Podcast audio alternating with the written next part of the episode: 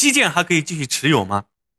那基建呢，在今年的这个线下线下的校友会，我也说过哈，是上半年基建有机会。那目前来看呢，我们上半年出现了历史性的股灾，但是基建呢还是有一个很不错的表现。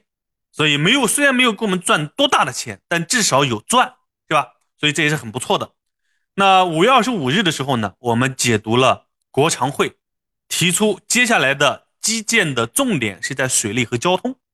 所以呢，基建呢，接下来并不是说啊，所有的基建都可以。那我们可能在这里面要细分到具体的行业啊，具体的一个项目上去。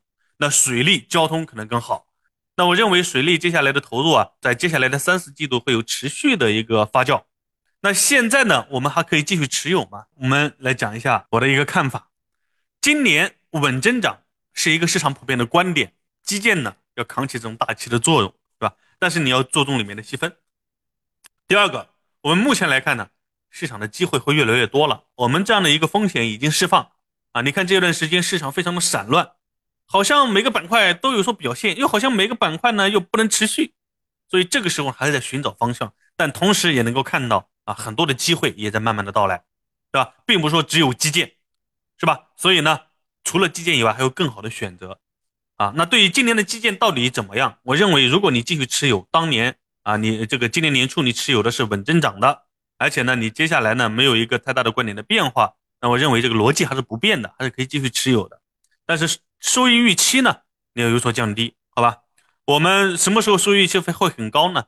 就市场其他的一些板块就起不来，对吧？那这个时候基建呢就一路领先，走出了一种独立的板块，那这个呢可能会更好一点。但目前来看呢，这样的一个预期啊，会不是那么大，好吧？好，那关于基建还可以继续持有吗？我们的一个分析就是这样的，注重细分，逻辑不变啊，市场的机会呢会越来越多。如果我们指望基建更换带来超额收益，那并不一定基建是最好的选择，还有更好的选择。那更好的选择在哪里？那目前呢，也就是我们关注的几个赛道，我们基金池里的几个载机，对不对？那这几个赛道呢，那到底什么时候能走出来？那还需要市场进一步的验证。我现在呢也无法判断。好，那总之来讲，我们凡是选入的基金和选入的基金池的一个行业，都是市场当中非常不错的。我们是在优秀当中去选优秀。这个是是我们对要求比较高的了，并不是代表其他就不好，所以相对来讲，这个跟市场的那百分之九十五的基金比，我们还是很优秀的。